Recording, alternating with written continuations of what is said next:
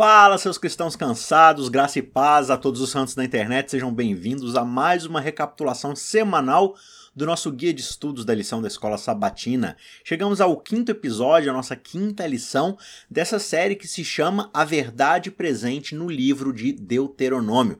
A gente está fazendo aí um estudo um pouco mais temático, não necessariamente textual, ali verso a verso, mas pegando alguns dos temas ali que são apresentados para nós no livro de Deuteronômio e como isso nos revela a respeito de quem é Deus, qual é o nosso propósito, qual é o nosso senso de missão como povo, como filhos de Deus, né? Então está sendo bem legal estudar essa perspectiva a partir de um livro tão importante, tão fundamental no Antigo Testamento, que reverbera grandemente em todas as falas de Jesus, dos apóstolos lá no Novo Testamento. Então vale a pena a gente acompanhar esse estudo aí de perto tá certo? Essa quinta lição, esse quinto episódio se chama Os Estrangeiros no Meio de Vocês. E o resumo é de que a ideia de amar o próximo e amar as outras pessoas, né, como a nós mesmos, de uma forma a expressar o amor que nós temos por Deus, essa verdade, essa ideia, ela é extraída do livro de Deuteronômio. Quando Jesus fala assim, olha, o segundo e maior mandamento é amar ao próximo como a si mesmo. Então a gente demonstra que ama a Deus amando ao próximo. Todas essas verdades a essência delas é extraída justamente desse livro, do livro de Deuteronômio. Então a gente vai ver um pouco hoje de como isso se aplica na nossa vida. Antes da gente ir para o nosso estudo, eu quero te pedir mais uma vez, encarecidamente, se inscreva no nosso canal se você ainda não se inscreveu, para ficar por dentro de todas as novidades que vão chegar pesadas aí, volumosas para o ano novo, né? Meditações diárias, outras palestras e sermões. Então fique por dentro e se você puder compartilhar esse vídeo, indicar esse resumo da lição para outros amigos, para outros colegas pelo WhatsApp, pelo próprio YouTube, por redes sociais, enfim, compartilhe esse conteúdo e não se esqueça de, por favor, deixar o seu like aí para ganhar relevância no vídeo e esse vídeo poder aparecer também na timeline de outras pessoas. São três formas que você pode ajudar a gente gratuitamente e vai ser muito valiosa essa contribuição, tá certo? Vamos então para o nosso estudo. Lição de número 5: Os estrangeiros no meio de vocês. O verso chave que a gente tem para essa semana está lá em Deuteronômio 10, verso 19, diz o seguinte: Portanto, amem os estrangeiros, porque vocês foram estrangeiros na terra do Egito. Então, a grande razão aqui que Moisés, né, representando a Deus ali, dá para o povo de Israel, para que eles possam amar aqueles que estão ao seu redor, é lembrando, olha, coloquem em mente que vocês foram resgatados do estado em que muitos agora que vocês vão encontrar estarão. Vocês foram estrangeiros lá no Egito, vocês eram escravos, vocês foram maltratados. E se a regra é faça aos outros o que você deseja que faça a você, ninguém que estava lá no Egito como escravo gostava de ser tratado como estrangeiro escravo. Então agora, se eu quero um tratamento diferente desse para mim, qual é o tipo de tratamento que eu vou entregar àqueles que agora eu vou encontrar no meu caminho, na nova jornada, nessa terra prometida que agora eu vou tomar posse. Então, quando eu lidar com estrangeiros, eu devo lidar com eles da forma como eu gostaria de ter sido tratado lá no Egito, e eu sei por experiência própria que não fui. E como isso foi pesado, como isso foi doloroso, e as sequelas, né, a dor que isso causou na minha vida, e eu não desejo isso para o meu próximo. Como é de nosso costume aqui, vamos para os três pontos da lição dessa semana. O primeiro ponto é de que a lei de Deus, ela faz parte dos nossos corações. Ela deve estar dentro do nosso coração. A essência dela, os princípios dela devem estar nos nossos corações. E muitas vezes a gente trata a lei como um mero código, como simplesmente uma constituição que está escrita lá num texto e é uma letra fria, e basta eu saber, basta eu ter assim a, a memória, a cognição de como essas leis funcionam que já vai servir para mim. E não é bem assim. Porque a gente sabe, por exemplo, que um livro só é bom conforme eu leio. Se o livro está lá na minha prateleira, fechadinho no plástico, para mim não faz a menor diferença, por melhor que seja o conteúdo dele. Da mesma forma, a lei ela tem que estar no nosso coração, na nossa prática, no dia a dia. Quando a gente observa lá a história que é recapitulada nos primeiros capítulos de Deuteronômio, que acontecem lá no Êxodo, né? Moisés sobe para pegar a lei dos Dez Mandamentos nas tábuas, Deus escreve a sua lei, a sua vontade lá nas tábuas, e ele traz então essa lei para entregar para o povo em tábuas, ali, na, na letra, na constituição daquela nação. E antes dele chegar no arraial, ele já começa a escutar aquelas danças, ele já começa a perceber que tem algo errado. E quando ele descobre que o povo está numa festa de orgia e idolatria contra Deus, Moisés quebra aquela pedra no chão para falar assim: olha, é isso aqui que vocês estão fazendo com a lei de Deus. Vocês estão despedaçando a vontade de Deus que foi revelada para vocês. Vocês estão quebrando esse pacto, vocês estão quebrando esse relacionamento. Então, a, ao quebrar aquelas primeiras tábuas de pedra, o que Moisés estava fazendo era representar a quebra do pacto pela parte de Israel e, consequentemente, quebrar essa reciprocidade de relação na direção de Deus. E lá em Patriarcas e Profetas, na página 227, Ellen White diz que, para mostrar a aversão pelo crime do povo, Moisés arrojou as tábuas de pedra e elas se quebraram à vista de todos, significando com isto que, assim como haviam quebrantado seu concerto com Deus, assim Deus também estava quebrando o seu concerto para com eles. Só que aí entra um detalhe muito importante que tem a ver com esse nosso tópico. O ato de quebrar as tábuas não significa necessariamente destruir a lei. Quando Moisés joga aquelas tábuas no chão, que tinham a lei escrita, e aquela tábua se parte em mil pedaços, não foi a lei que foi destruída. Porque a lei permanece em princípio. A vontade de Deus permanece, ela é eterna. A representação daquilo ali nas tábuas simplesmente era um símbolo. Então muitas vezes a gente fala assim: não, os Dez Mandamentos ele é super importante porque ele foi escrito nas tábuas com o próprio dedo de Deus. Portanto, as pedras não passam, na areia passa, mas na pedra não passa. Mas a gente vê logo na história que as pedras são quebradas e despedaçadas. Mas o que conta não é o objeto onde a lei está escrito, mas da parte de quem a lei foi confiada. E ela foi confiada da parte de Deus. Deus estabeleceu sua vontade. E ao despedaçar essas pedras, a vontade de Deus não foi despedaçada, ela foi desobedecida. É diferente. O que Deus estava querendo recuperar no coração do povo não eram as pedras, não era uma constituição, eram os princípios de relacionamento que fluem do seu próprio caráter. Ele queria restaurar Israel à sua imagem e semelhança. Mas Israel optou por um caminho de rebeldia, assim como nossos primeiros pais, Adão e Eva. Então, assim, a gente vê outros exemplos disso acontecendo no, no, no Antigo Testamento. Né? Por exemplo, lá no livro de Jeremias, quando Jeremias escreve a carta com a mensagem profética lá pro, pro rei Joaquim, Uh, a gente observa Joaquim não gostando da mensagem e ele rasga, ele destrói a carta que Jeremias envia para ele, né, explicando o que, que ia acontecer com o povo por causa daquele caminho de desobediência, os babilônicos tudo mais. Agora, o fato de Joaquim ter rasgado a mensagem, ter destruído aquela carta, não fez com que a mensagem de Jeremias deixasse de se cumprir. É, é, aquela coisa assim, ah, tem um problema acontecendo. Não, não me fala, porque se eu não souber, o problema não vai acontecer. Não, o problema vai acontecer do mesmo jeito. O fato de você ser ignorante em relação a isso não vai fazer a menor diferença. Então, quando se trata da lei, o que importa é uma lei que está na nossa mente, no nosso coração, que é justamente a ideia lá que vai aparecer várias vezes aqui no nosso estudo no decorrer desse trimestre, dessa série, que é o lá de Jeremias 31, versos 31 a 33, né? Quando é, o profeta diz que Deus quer reescrever a sua lei diretamente lá no coração do seu povo, dos seus filhos, das novas criaturas que ele está redimindo, restaurando. Tal como Deus ele pôde reescrever os mandamentos em novas tábuas de lei, que é o que acontece depois, né? Moisés vai lá, talha novas pedras, leva para Deus, Deus escreve sua lei de novo, mas de novo, o que Deus quer de fato é escrever essas leis, assim como ele escreveu nessas novas tábuas, ele quer escrever no nosso coração. O que isso significa? Que ele quer colocar na nossa vida prática nos transformar para não só sabermos que existe uma lei, mas de vivermos debaixo dessa lei, no sentido de que cada aspecto da nossa vida vai reverberar essas verdades, vai estar alinhada com essas verdades. É assim que de fato nós guardamos e cumprimos a lei, não simplesmente sabendo que a lei existe. Não, eu tenho a verdade, eu tenho o conhecimento da lei. Mas isso não tem qualquer serventia se não é colocado na minha vida prática se não é transformadora a ponto de me fazer andar no cumprimento do meu pacto estabelecido com Deus, na aliança que foi estabelecida com Ele. O que nos leva ao segundo ponto da nossa lição, que é a ideia de que Deus não conhece um estranho. Lá em Gênesis 1, Deus cria a terra, a terra é dele, toda a criação pertence a ele. Ele é o dono de todas as coisas, né? Vários dos salmos vão falar pra gente, não, os céus dos céus são de Deus, todas a, toda a natureza proclama a glória de Deus, tudo pertence a ele, tudo foi feito por meio dele, para ele. A ele pertence todas as coisas.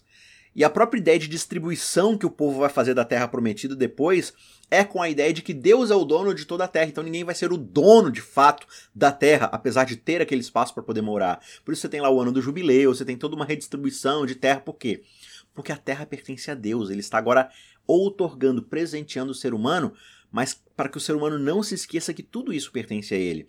E se de fato toda a terra pertence a Deus, todos os moradores da terra também pertencem a Deus. Todos são criaturas de Deus, são filhos de Deus, por mais que tenham se rebelado. Então a ideia que Deus quer de Israel não é que Israel agora seja o povo favorito no meio de todos os outros povos para poder ficar ostentando o favoritismo divino. Não. Deus deseja que o seu povo seja o representante do amor de Deus, do caráter de Deus, da disposição de Deus em redimir as famílias da terra, nessa terra que agora eles vão habitar. Então cada nação ao redor vai olhar e vai se sentir abençoada pela presença de Israel, e não o contrário. Deus quer uma representação de quem ele é para o restante das outras nações. Na parte de terça-feira da lição, nos parágrafos 4 e 5, está é, tá dizendo que essa admoestação que Deus deu a Israel sobre como eles deveriam tratar os excluídos não era de modo algum a norma que era realizada no mundo antigo. Era completamente diferente a, a, como se lidava com estrangeiros. Vide o caso do Egito, que transformou seus estrangeiros em escravos, né? Então, em contraste com as normas, com o costume desses outros povos, Israel deveria ser diferente. Por quê? Porque eles eram uma luz para as outras nações, aquele farol que brilha no meio do mar para os navios poderem se localizar. Isso que Israel deveria ser.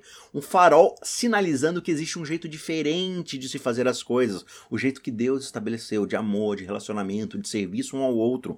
Então, por causa de Israel ser uma luz para as outras nações, o tipo de tratamento que eles dariam, Israel daria aos marginalizados, né, aos pobres, aos aqueles vulneráveis na sociedade, poderia realmente ser uma luz, uma testemunha poderosa para aquele mundo ao redor a respeito da superioridade dos princípios de Deus, de quem é Deus, de como é essa fé que é depositada de fato em Deus, né? E que num certo sentido era de qualquer modo o objetivo da existência de Israel como povo, né, ser testemunha para todo mundo sobre de fato quem é Deus. Israel não deveria tratar as pessoas como estranhos, como estrangeiros, mas como todos eles, nações, famílias, indivíduos que Deus deseja abençoar, porque Deus não conhece um estranho. Deus ele não rejeita as pessoas que o amam, que desejam se relacionar com ele.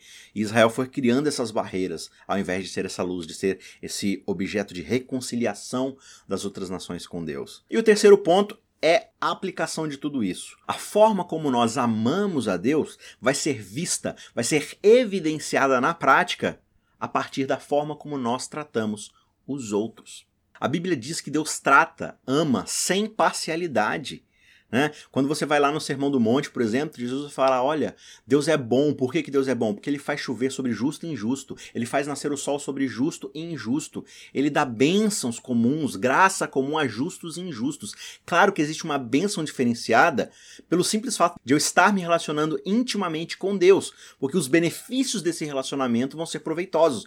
Mas no comum, mesmo aquelas pessoas que não conhecem, não se relacionam com Deus, também possuem bênçãos comuns. O fato de ter vida todos os dias, de ter força para trabalhar, de ter saúde, de poder contar com relacionamentos ao nosso redor.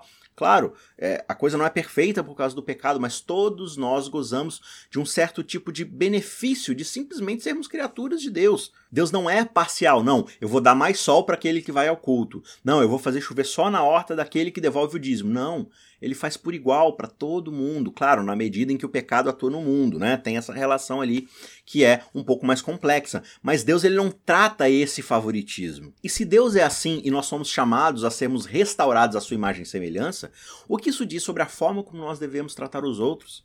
Muitas vezes a gente trata todo mundo com parcialidade. Né? A gente trata as pessoas de acordo com o que elas podem nos fornecer, de acordo com o que elas podem nos abençoar, de acordo com alguma coisa que possa trazer benefício a nós. Agora, se essa, se essa relação pode trazer algum prejuízo para mim, alguma dificuldade, pode me prejudicar de alguma forma, aí não, aí deixa para lá, eu vou ficar quieto aqui, eu vou me autopreservar e Deus não é assim. Deus ofereceu a sua própria vida para salvar a humanidade, né? Mesmo num relacionamento que o traria morte, que o traria destruição, vergonha, uh, sabe, todo tipo de xingamento, de, de pancadaria e por fim a morte. Ainda assim, ele se entregou. Refletir esse Deus é refletir o seu sacrifício. Portanto, quando Jesus diz assim, olha, o maior mandamento de todos é amar a Deus acima de todas as coisas, com toda a tua força, todo o teu entendimento, né? Agora, o que significa amar a esse Deus que tem tudo, que pode tudo, de que nada tem falta? Significar amá-lo significa obedecê-lo. E como nós obedecemos? Mediante essas leis que vão mediar a forma como nós vamos tratar o nosso semelhante. Por isso que ele diz: a segunda lei, tão importante, tão importante quanto essa. Veja, tão importante. O que, que ele está dizendo? Que a forma como eu trato o próximo é tão importante como a forma como eu me relaciono com Deus. Aí a gente fala assim: não, a minha vida espiritual, meu relacionamento com Deus está maravilhoso. Eu vou à igreja, ouço hinos, ouço sermões, estudo minha Bíblia. Com Deus está tudo certo. O problema é com a minha esposa. O problema é com meu esposo. Ah, o problema é meus filhos que enchem minha paciência. O problema é meu chefe que não sai do meu pé e eu quero a morte dele. O problema é meus empregados, vagabundos lá que não querem trabalhar, então eu faço com que eles trabalhem ainda mais e tal. Com Deus está tudo certo, com o outro que é o problema. Não, Jesus diz: tão importante quanto o segundo mandamento é o primeiro. O que ele está dizendo é: é indivisível essa relação. Assim como a trindade é indivisível em si, a forma como eu me relacionando com Deus e com o próximo são coisas indivisíveis. Se eu estou tratando o meu próximo mal, aquém daquilo que a lei me urge, me convida, me ordena a fazer, isso é um sintoma da forma como está meu relacionamento com Deus. Não tem como eu estar me relacionando bem com Deus e tratando o próximo mal. Se eu estou tratando o próximo mal, se eu estou sobrecarregando o outro, se eu não estou servindo o outro, significa que eu não amo a Deus, que eu não o estou servindo. Eu estou tratando a sua imagem, semelhança, o seu reflexo, de uma forma diferente do que eu estou tratando o original. Isso não faz o menor sentido. Por isso que essas coisas estão indivisíveis. Deuteronômio vai dar todas essas leis para mediar essas relações, para falar assim, olha, você não vai tratar o outro dessa forma. Olha, o, estrangeiro, o oprimido, o seu próximo, o seu semelhante, o que está acima de você, todos eles estão protegidos debaixo dessa lei, porque é, eu estou oferecendo ao meu próximo o mesmo tipo de tratamento que eu deveria estar dando ao Deus, que é o Criador e mantenedor de todo o universo. Portanto, eu não ajo com parcialidade. Se Deus é imparcial, a forma como eu trato a Deus é a forma como eu trato meu semelhante, sem parcialidade. Lá no capítulo 58, que termina falando sobre ser reparador de brechas, reconstrutor de muralhas e tudo mais, né? A gente fica assim, não, pregar a verdade final e tudo mais. E dentro desse pacote da pregação do evangelho, é lógico que está esse processo de restaurar muralhas, restaurar a verdade, reparar brechas. Mas o capítulo 58 de Isaías como um todo está falando do quê? De relacionamentos interpessoais, a forma como eu trato os vulneráveis da sociedade, a viúva, o, o estrangeiro, o órfão, né? Todas essas pessoas, como eu as enxergo? Como um peso, um empecilho na sociedade? Ah, é tudo vagabundo que não quer saber de nada, ou realmente são pessoas que carecem da misericórdia que Deus um dia demonstrou a mim, né? Então Isaías começa a denunciar o pecado do povo para falar assim: olha, vocês vão para a igreja, vocês fazem seus cultos, oferecem seus sacrifícios, com Deus a relação de vocês está maravilhosa. E ele diz assim: olha, vocês vêm até mim, Deus dizendo, como um povo que parece querer fazer a minha vontade. Né? É essa história. Não, com Deus tá tudo certo. Só que aí quando vocês vão colocar o pé no chão e viver o dia a dia de vocês, vocês ignoram todas as pessoas que precisam do meu amor, que precisam da minha misericórdia. Né? E ele diz: olha, se vocês tirarem do meio de vocês a opressão, a injúria, a inveja, o orgulho, esse favoritismo com um e a opressão em relação ao outro, então a luz de vocês será tão forte como o meio-dia. Meia-noite para vocês vai ser igual meio-dia, de tanto que vocês vão brilhar. Se vocês fizerem o quê? Tirarem o dedo acusador do meio de vocês, tirarem a opressão, o peso sobre o outro. Aí vocês vão ser experimentadores desse ministério de reparar brechas, de reconstruir muros. E ele ainda fala, inclusive, da ideia do sábado, né? Aí vocês vão se deleitar no sábado, vocês vão chamar o sábado deleitoso. Por quê? Porque o sábado está sendo um descanso por igual para todo mundo, para o estrangeiro, para o animal, para o servo, para a serva, assim como para a família. O sábado vai nivelar todos vocês debaixo do descanso da confiança em Deus. Aí você vai se deleitar nas bênçãos que Deus tem para dar. Só que geralmente a gente faz exatamente o contrário. A gente separa as coisas. Não. Tem o jeito como eu me relaciono com Deus e tem o jeito como eu me relaciono com o próximo. São coisas diferentes. Eu trato de formas diferentes. Deus está falando assim: não, não, não, não. É a mesma coisa. Você tem que tratar por igual. Né? Quando a gente vai, por exemplo, lá para a parábola das ovelhas e dos cabritos, lá no final de Mateus 25, quando Jesus está dando o seu sermão profético sobre o juízo final, o que, que ele vai falar? Naquele dia, o rei se sentará no seu trono para julgar os ímpios e os santos. E ele vai chamar os ímpios para sua esquerda e os santos para sua direita, as ovelhas para sua direita e os cabritos para sua esquerda. E qual é essa separação? Como é que Deus julga aqueles que estão aptos agora a morarem no céu, morarem no reino, e aqueles que não estão aptos para isso? Eu tive fome e você foi lá me alimentar. Eu estava preso e você foi lá me visitar. Eu estava sendo oprimido e você foi lá me libertar. Eu estava doente, você foi me curar. E eles perguntam, Senhor, mas quando é que a gente fez essas coisas? Você fez isso quando você tratou o próximo. Você demonstrou que me ama e obedece meus mandamentos? Quando você amou e cumpriu os mandamentos na vida daqueles que precisavam. Você percebe que Jesus faz essa ligação? Vocês me serviram, me amaram, me adoraram e me, e, e me obedeceram quando fizeram todas essas coisas através do próximo que estava em necessidade. Eu estava representado naqueles, porque eles eram minha imagem e semelhança. Então você me serviu, me adorou, me amou, servindo a eles. E o contrário é a mesma coisa. Agora, olha que interessante a acusação que Deus faz àqueles que vão ficar à sua esquerda. Eles dizem: Senhor, mas em teu nome a gente fez culto. Em teu nome a gente fez jejum. Em teu nome, a gente fez programação de igreja. A gente distribuiu livro. A gente deu dízimo. Em teu nome, a gente foi na igreja todo sábado. Ele fala assim: Eu não conheço vocês. Senhor, mas tudo que a gente fez, a gente fez para te adorar, para te servir. A gente cumpriu o primeiro mandamento. E Jesus fala assim: tá, mas o primeiro mandamento não se reverberou no segundo, que é igualmente importante. Vocês achavam que estavam fazendo essas coisas para mim, mas estavam fazendo por vocês. Eu não conheço vocês. Porque vocês nunca estenderam essa mesma relação, essa mesma graça, para as pessoas ao seu redor que estavam precisando. Não é justamente a descrição da história dos fariseus, de vários dos fariseus? O cara devolve o, o dízimo do cominho, da hortelã, de não sei o que lá, o cara faz jejum duas vezes por semana, mas ele olha para alguém passando necessidade e ele não tá nem aí ele passa direto, como lá na história do bom samaritano. Então o próprio Jesus define essa história, ele mostra como essas coisas são completamente diferentes, mas ao mesmo tempo uma complementa a outra e elas são indivisíveis. Jesus e os apóstolos ensinaram consistentemente que o nosso amor para com os outros é a forma definitiva de cumprimento da lei. Por exemplo, se a gente ler aqui Mateus 7,12, Jesus diz: Portanto, tudo o que vocês querem que os outros façam a vocês, façam também vocês a eles, porque esta é a lei e os profetas. O Antigo Testamento inteiro pode ser resumido em uma sentença: faça aos outros o que vocês querem que façam a vocês. Não foi isso que a gente falou lá no começo? O próprio Jesus está falando: olha, faça reciprocidade. E entenda que, da forma como eu te abençoei, abençoe você os outros da forma como você gostaria de ter sido abençoado por mim e da forma como você quer que os outros tratem a vocês. Paulo fala lá em Romanos 13, 8 a 10: Não fiquem devendo nada a ninguém, exceto o amor de uns para com os outros, pois quem ama o próximo cumpre a lei.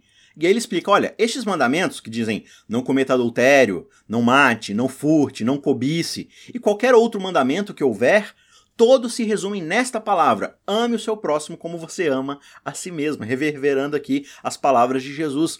E ele termina dizendo: o amor não pratica o mal contra o próximo, portanto, o cumprimento da lei é o amor. Como é que a lei se cumpre? Ela se cumpre quando nós amamos o próximo, porque aquele que ama o próximo não vai matá-lo, não vai roubá-lo, não vai mentir para ele, não vai adulterar com a esposa ou o esposo dele, não vai adulterar contra o seu próprio esposo, né, ou esposa e traí-lo, trair a confiança dele, não vai querer o que é do outro. E na verdade o amor faz muito mais do que não fazer essas coisas. Quando eu amo o meu próximo, estou disposto a pegar o que é meu e dar para ele, porque ele precisa mais do que eu. Se eu estou disposto a pegar o que é meu por amor e dar para o outro, não existe espaço nessa relação para que eu queira o que é do outro para mim. Eu estou indo um passo além, eu estou indo muito mais longe. Eu não estou só simplesmente não pegando o que é dele, eu estou dando o que é meu para ele. Você percebe que eu pego o não que está aqui e vou muito mais longe por causa do amor? Portanto, Paulo diz, o cumprimento da lei é o amor, o cumprimento de fato. A lei é satisfeita plenamente quando eu amo ao meu próximo da mesma forma como eu amo a esse Deus. É a mesma ideia que Paulo fala lá em Gálatas 5,14, né? O cumprimento da lei é de fato amor, né? Ame o próximo como você ama a si mesmo. Tem um texto muito legal onde Tiago fala essa mesma ideia num verso que muitas vezes a gente acaba tendo certas interpretações equivocadas ou pelo menos incompletas, né? Quando ele diz, olha, 2, 8 a 10. Se vocês de fato observam a lei do reino, conforme está na escritura, que diz ame o seu próximo como você ama a você mesmo, vocês fazem muito bem. Se, no entanto, vocês tratam as pessoas com parcialidade, cometem pecado, sendo condenados pela lei como transgressores. E aí ele diz: Pois quem guarda toda a lei, mas tropeça em um só ponto, se torna culpado de todos. Né? Então, como é que a gente geralmente lê esse verso aqui? Não, quem, quem quebra um só preceito da lei é culpado de quebrar todos. Não adianta nada cumprir a lei toda se você não guarda o sábado. E é verdade. Só que as implicações disso são muito maiores. O que ele vai explicar aqui no verso 11, olha, a lei diz não cometa adultério e também diz não mate. Se você comete adultério e não mata, você quebrou a lei do mesmo jeito. Se você não mata, mas comete adultério, você quebrou a lei do mesmo jeito. É pecado da mesma forma. Então veja, se a lei diz que tem que amar a Deus acima de todas as coisas e ao próximo como a mim mesmo, eu posso amar a Deus. Mas se eu odeio meu próximo, ou se eu não amo meu próximo quando eu deveria amar, eu estou quebrando a lei do mesmo jeito. E ele diz aqui o que no verso anterior? Se eu trato o outro com parcialidade, ou seja, aquele é rico e tem coisas a me oferecer, eu trato ele melhor. Aquele é pobre, vai só ser um estorvo na minha vida, eu trato ele pior. Tiago diz assim: isso é pecado e você está quebrando a lei, a lei como um todo. Ah, não, mas eu não mato, eu não roubo, eu não minto, mas você está quebrando a lei. Porque a lei se trata de relacionamento, e se o relacionamento está quebrado, logo esse relacionamento tem um problema. A lei foi quebrada como um todo. Essa é uma lição muito importante para a gente entender. Lá em Atos dos Apóstolos, página 308, Ellen diz: Atinge-se a plenitude do caráter de Cristo quando o impulso para auxiliar e abençoar a outros brota constantemente do nosso íntimo, ou seja, a gente sente uma vontade natural de querer ajudar o outro. Aí a gente começa a perceber se o caráter de Cristo está sendo de fato formado na nossa vida. No coração renovado pela graça divina, o amor é o princípio que regula a ação. Tudo que a gente faz, a gente faz por amor. Ele modifica o caráter, ele governa os nossos impulsos e controla as paixões e enobrece as nossas afeições. Esse amor, acariciado no coração, ameniza a vida e derrama influência enobrecedora ao nosso redor. Ou seja, não só é um grande benefício na nossa vida, como vai começar a derramar influência positiva, restauradora ao nosso redor, assim como Israel deveria ser naquela terra de Canaã para as outras nações. Né? A gente começa a derramar bênção na vida das pessoas e elas podem buscar um relacionamento com Deus por causa dessa influência, e Deus vai restaurá-la e abençoá-la e agraciá-la da mesma forma como fez na nossa vida. A grande conclusão do estudo dessa semana é: Israel deveria tratar os estrangeiros e outras pessoas, outros povos na terra de Canaã, da forma como eles gostariam de ter sido tratados lá no Egito. Né? Assim como eles foram restaurados e resgatados agora, redimidos do Egito da escravidão, eles deveriam fazer a mesma coisa agora com as outras nações, com os outros povos. E quando a gente aplica isso para a nossa vida do lado de cá do Novo Testamento, o pensamento é o mesmo.